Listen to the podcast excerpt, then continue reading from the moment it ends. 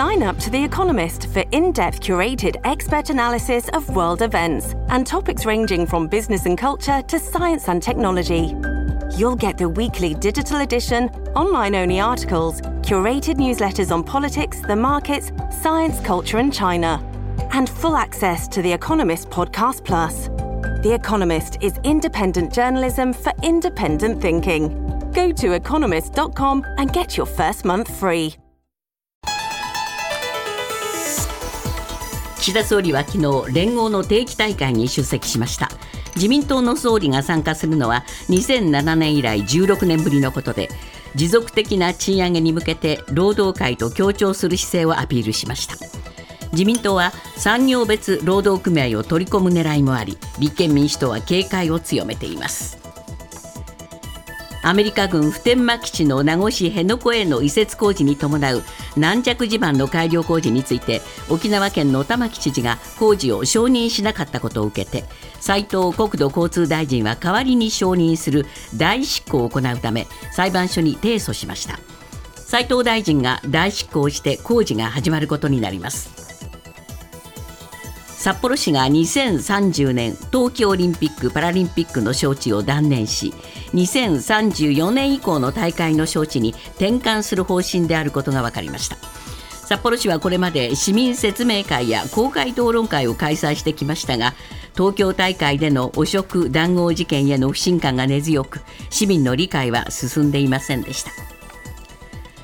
アメリカのバイデン政権は5日殺到する不法移民への対策として中止していた国境の壁の建設を一部認めることを決定しました。今回の措置は国境の壁の建設を進めたトランプ前政権時代に議会で成立した予算を使うもので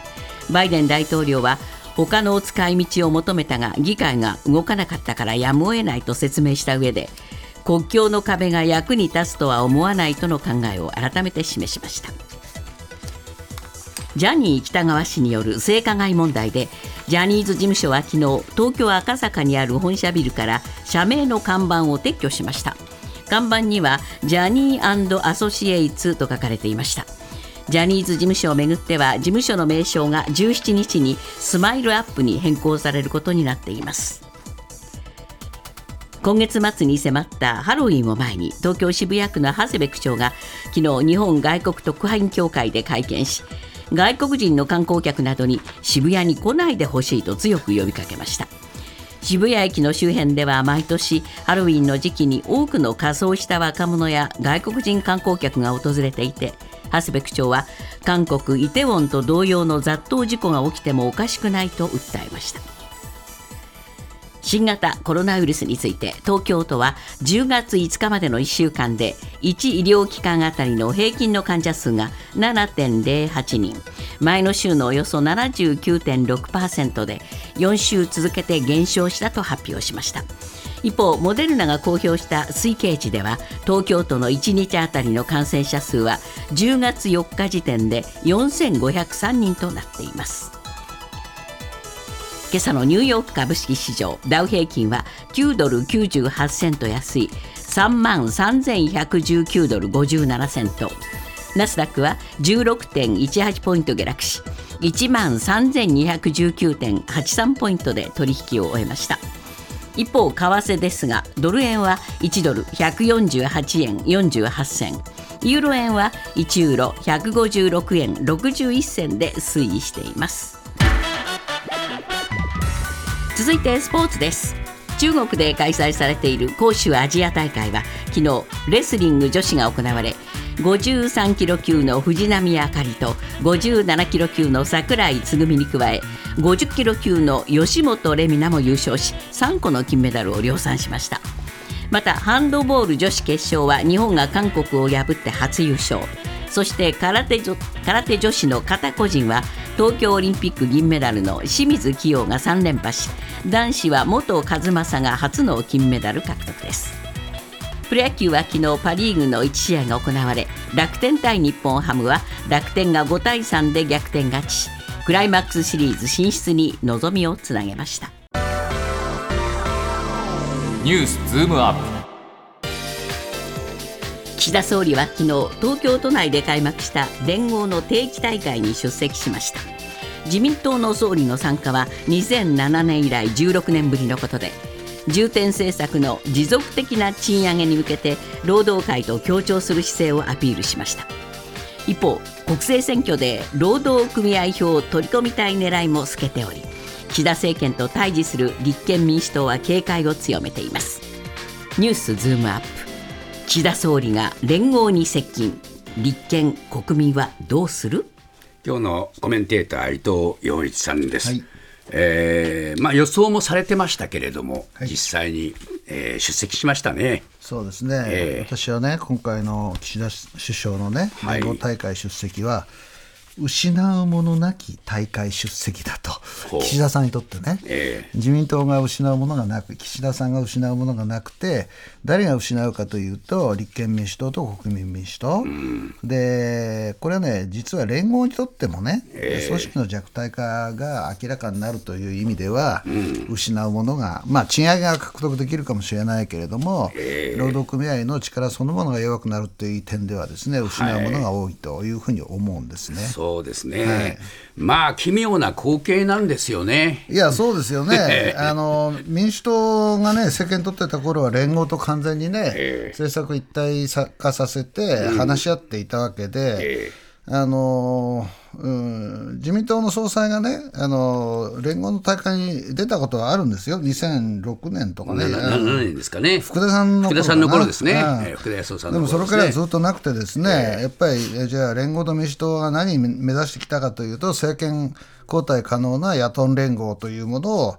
まあ、2つで作っていこうじゃないかと言ってたんですね。えーはい、ところが、その民主党がまず2つに言われましたということですね、立憲民主党と国民民主党。えーで連合の中もですね、えー、政党が割れちゃったもんだから、はい、産業別組合の中で、うん、あの立憲民主党をあの支持するところと、はい、国民民主党を支持するところが出てきちゃって、えー、どちらかというと図式としては国民民主党を自民党が抱き込んで、うん、政権作ろうという動きになってるわけじゃないですか。まあ、手突っ込まれてますよね。もうガバーッと手突っ込まれてね。えー、だから今回もね、あのーえー、連合と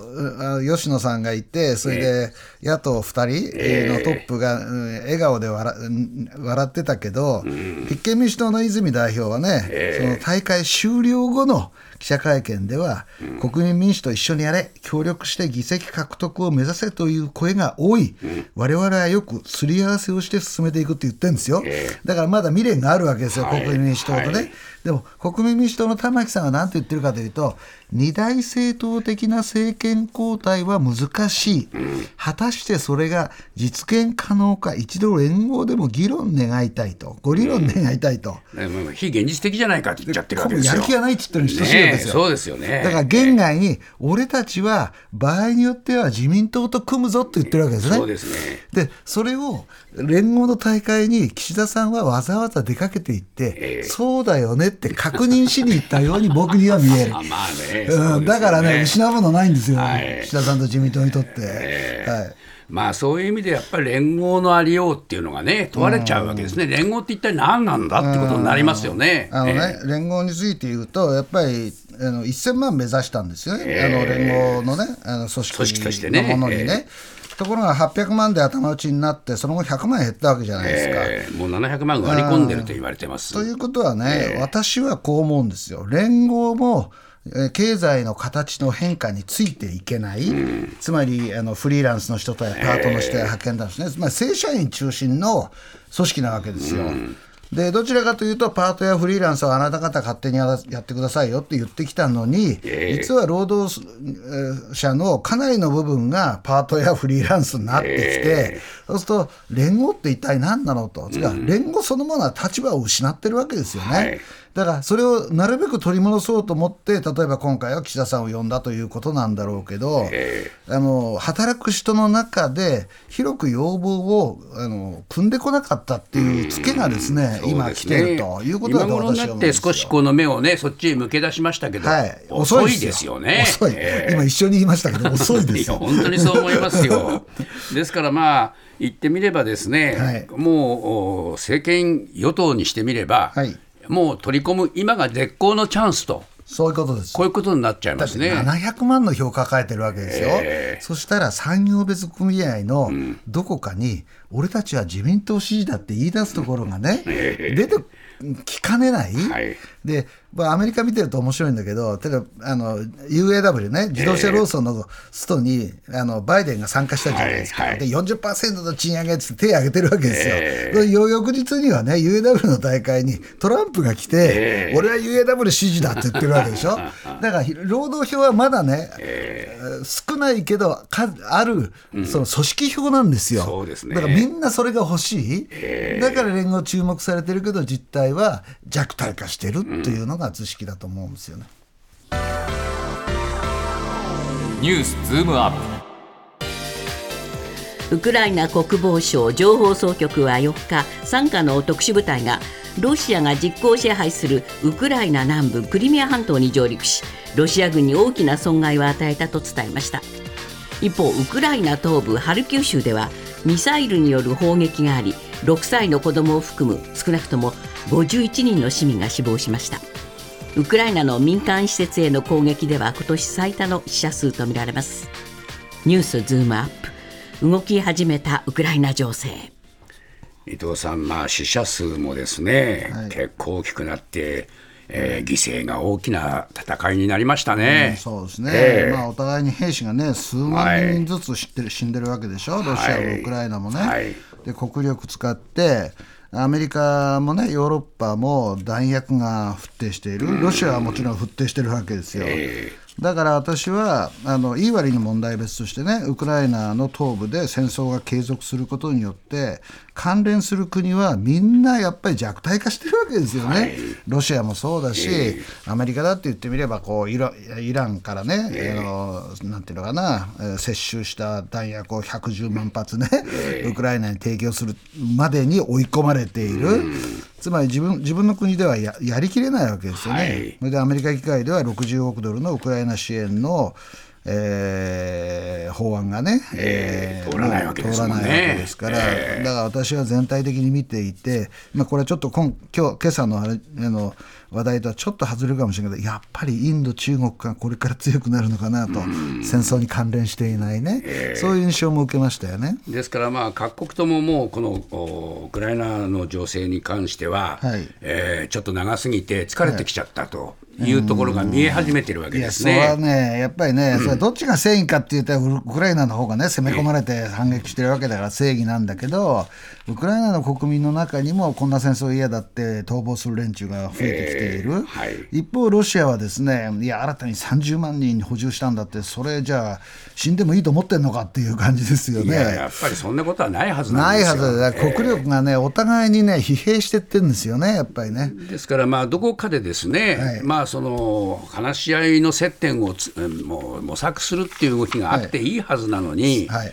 一向に出てこないっていうのは、一体なぜなのかと思いますね。私はね、その森本さんがおっしゃる話し合いの接点っていうことを、なるべく自分に有利なえようにするために、ウクライナはクリミアを一生懸命攻撃してるんだと思うんですね。それはまあそうでしょうけどね、はい。え ーお互いにそうですよね、はい自分にとって有利なたそのこ交渉を進めたいっていうのは、まあお互いに思うでしょうけれども、えーお互いにまた受けている被害っていうものを、やっぱり、えー計算しなきゃならない時期にもう来てるでしょう。だから私はね、今年の冬はまだ戦闘が続くかもしれないけれども、来年、ほら、アメリカの大統領選挙もあるじゃないですか、でヨーロッパではね、ウクライナへの支援に反対する政権がね、あちこちにできてきたりしている、はい。だからそういう意味では、ですね私はかなりその森本さんがおっしゃる、どっかで話し合いをという地点は近づいていってると思うんだけど、はい。まだ陣地取り合戦ですよね。そうなんですね。はいはい。まあですからアメリカなんかもう本当に、えー本音のところじゃ支援はもう面倒くさくなっちゃってるわけでしょ。うん特に共和党のいくつにはね、そういう意見が出ていて、まあ、民主党は理念第一だから、やっぱりその抑圧する国がね、えー勝つのは良くないっていうことで、ウクライナを支援してるんですけれども。はいだからウクライナはね、その期待に応えなきゃいけないんですよ。だから、その、だから西側の一部にあるのはね、クリミア切り離して、今のウクライナ東部だけウクライナに返して、クリミアはロシアにやったらって意見があるので、それを知っているがゆえに、ウクライナはクリミアを攻撃して、クリミアは俺たちのもんだと、クリミアで前進したぞと。どうだ西側諸国俺たちをその支援してくれっていう事実を作りたいわけですよね。そうなんですよね、だけどまあこれウクライナのね、えーやっぱり中で、えー一般の人たちの死者数がこれだけ増えてくるっていうことはウクライナの人たちがどう思うかっていうこともこれからね、まあ時間が経つとねやっぱりそれに対する厭戦気分というのは出てくるかもしれないですよね。アメリカのバイデン政権は5日メキシコとの国境から大勢の不法移民が入国してくる事態に対応するためトランプ前政権が進めた国境の壁の建設を一部認める判断を出しました。バイデン大統領は就任直後に国境の壁建設を中止していましたが殺到する移民を前に政策を大きく変更した形です。ニュースズームアップ。大統領選を前に焦点となる移民政策。伊藤さん、アメリカではまたこの移民が殺到してるんですってね。えーあの今回ね、えーバイデン大統領が、はい。えーまあ、壁作るぞと、ええー20マイル、32キロにわたって作るぞと言ったところは、はい、今年に入った、いやリオグランデのあるところ辺なんですけどね、えー。まあ、テキサス州のメキシコ湾側なんですけれども、はい。今年に入っただけで、その地域だけで24万5千人が国境を越えてアメリカに入ったらしいです。えでその人たちがどうなるかというとねテキサスはうんニューヨークを食っちゃえ シカゴへ食っちゃえっつって、ええ。移民をね送ってるわけですよ、はい。そうするとねニューヨークだけで移民が10万人増えたって言うんですよね、でその人たちにじゃあハウジングどうするんだと家どうするんだと、食料どうするんだと、シェルターまあいつもどうするんだという話になってきていて、これがね移民問題が南部だけの問題ではなくなってきている中で、今回バイバイデン大統領の発表があったということですよね。あまあ比較的移民に寛容なあ、州とか都市にですね、はい。移民が送り込まれてきていたんだけども、はい。はいそれでも民主党はちょっと値を上げたんでしょうかね。ね、あの、えアダムスっていう市長がええ。メキシコに行ったりねねええ。そうねあの南に行ってね、ええ。どうかやめてくれって言ってるんですよ、でバイデン通り越してね、ええ。でバイデン大統領は、まあ、遠藤さんのニュースにもあったんだけど、いや、あれは2019年に共和党がつけた予算で、俺は他に使おうと思ったけど、使えないからしょうがない壁立てるんだって言ってるけど、ええ。真っ赤な嘘だと僕は思います。なぜだったら、移民問題ってね、はい。政権に関わるんですよ。そうですよね。ドイツでもそうだったし、移民があんまり増えるとね、やっぱり国内の人はね、ふざけんじゃないと思うんですよね。はい。で移民歓迎って言っても、妥当な数ならいいけど、今のようにリオグランデあたりだけで、いえー今年これまでに24万5千人も入ってきたら、さすがにアメリカもね、来来年の大統領選挙に響くというのは現実で、私はバイデンは、あのなんていうのかな、かっこつけて、つまりこの予算は他に振り向けられないから壁作るんだというかっこつけをしながら、実はあのトランプ流のね、移民抑止策を取っているんではないかなというふうに思います、ね。しかしまあこれやるとトランプさんは惚れ見たことかと。もうねこれはもうね、はい我が家を得たりとなるでしょう。もうね、トゥールソーシャルっていうね、彼がやっている SNS にこう語ってます。私が正しかったことを証明するために、イカサマジョー・バイデンがあらゆる環境法を破るのを見るのは面白い。前進させるのにこんなに時間がかかったことをバイデンは私とアメリカに謝罪するのかと、こういう、それ見たことかという。まあこういうことを言わせたらトランプの発言はもう本当に先見てたじゃねえか、俺の方がっていうや感じになっています。しかしまあ結構これはバイデンさんにとっては厳しい状況になりましたね。厳しいけどね、ええ僕はバイデンは移民に優しいっていう、アメリカに住む人たち、あ南部、あの南アあメキシコ以降、以南の国々に住む人のイメージを変えたい思惑もあるんじゃないかなと思いああます、ね。そうですかね。